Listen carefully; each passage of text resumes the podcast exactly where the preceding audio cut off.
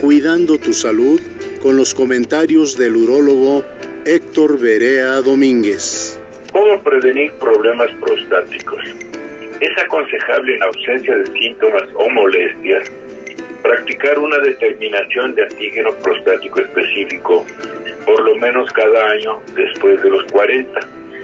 Ante síntomas mínimos como son disminución de la fuerza de chorro urinario, micciones frecuentes, sobre todo nocturnas, urgencia para orinar, pérdida de peso, asistir al urólogo quien practicará las exploraciones y estudios que procedan.